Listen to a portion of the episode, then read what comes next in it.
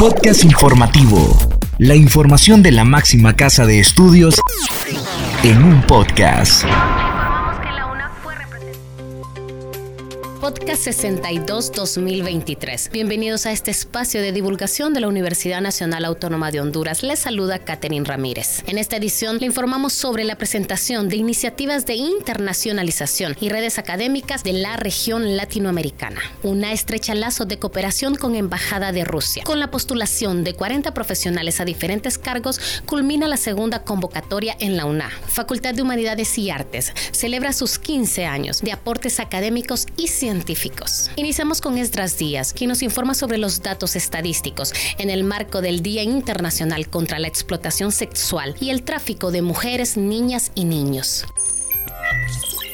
conmemorando el Día Internacional contra la Explotación Sexual y el Tráfico de Mujeres, Niños y Niñas, la Comisión Interinstitucional contra la Explotación Sexual, Comercial y Trata de Personas de Honduras, en conjunto con la Alma Mater, organizó el simposio denominado Trata de Personas en Honduras, donde se informó que en este año se han rescatado 80 víctimas de este flagelo. Soa Martínez, titular de la CISES, detalló que al día reciben aproximadamente cuatro denuncias, de las cuales muchas se trasladan a otras unidades competentes, ya que corresponde a la violencia intrafamiliar, pero gracias a las denuncias relacionadas al delito de trata se ha logrado rescatar a 80 víctimas. Solo el año pasado se rescataron 56 víctimas y este año llevamos 80, significa un incremento del 43%. Este mes, por ejemplo, tuvimos 25 denuncias, de las cuales 5 eran por delitos de trata, una por ciberdelito y otra por trabajo forzado, finalizó diciendo la funcionaria.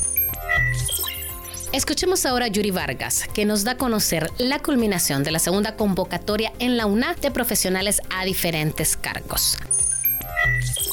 Con un total de 40 postulaciones para ocupar la titularidad de la Vicerrectoría Académica, la Dirección de Educación Superior, el decanato de cinco facultades y la dirección de tres centros regionales, concluyó esta semana la segunda convocatoria pública realizada por la Junta de Dirección Universitaria JDU. Este proceso forma parte de la elección, selección y nombramiento de las autoridades en propiedad de la Universidad Nacional Autónoma de Honduras UNA y los profesionales que presentaron su debida documentación se suman a la lista de 87 que aplicaron para ocupar la Rectoría, Vicerrectoría de Orientación y Asuntos Estudiantiles, Vicerrectoría de Relaciones Internacionales, Decanato de tres facultades y Dirección de tres centros regionales. Al respecto, el director presidente de la JDU, Osman Martínez, resaltó el éxito de ambas convocatorias, lo cual se evidencia con la cantidad de currículos recibidos y la preparación de las personas interesadas. Avanzamos con la información y Kaylin Espinosa nos presenta las iniciativas de internacionalización y redes académicas de la región latinoamericana.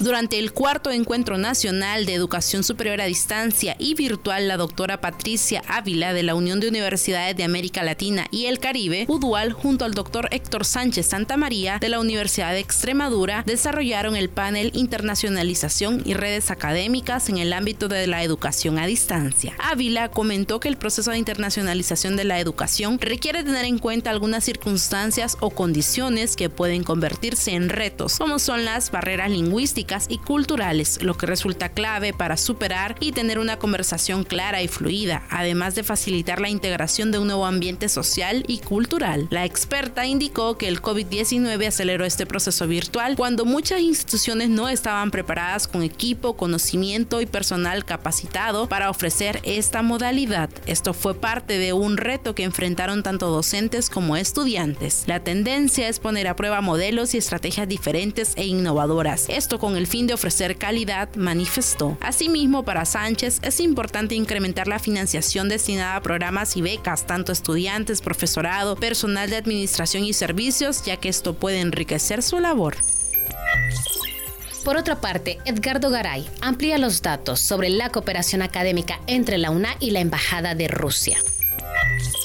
El embajador de Rusia acreditado en Honduras, Alexander Nikolaevich Kokolikovic, visitó la máxima casa de estudios y se reunió con el rector Francisco Herrera Alvarado, con el fin primordial de estrechar lazos de cooperación académica. De esta alianza se espera desplegar varios acuerdos y convenios entre otras universidades rusas, así como se pretende ofertar capacitaciones y talleres, entre ellos cursos de aprender e idioma ruso y carreras técnicas. Las relaciones entre estos países se desarrollan en el campo de educación superior con programas de becas y cursos completos de 5 años, así como capacitaciones en maestrías y doctorados. El embajador destacó que esta es su primera visita y acercamiento de muchos que se espera para el fortalecimiento y desarrollo de la academia entre universidades de estos países.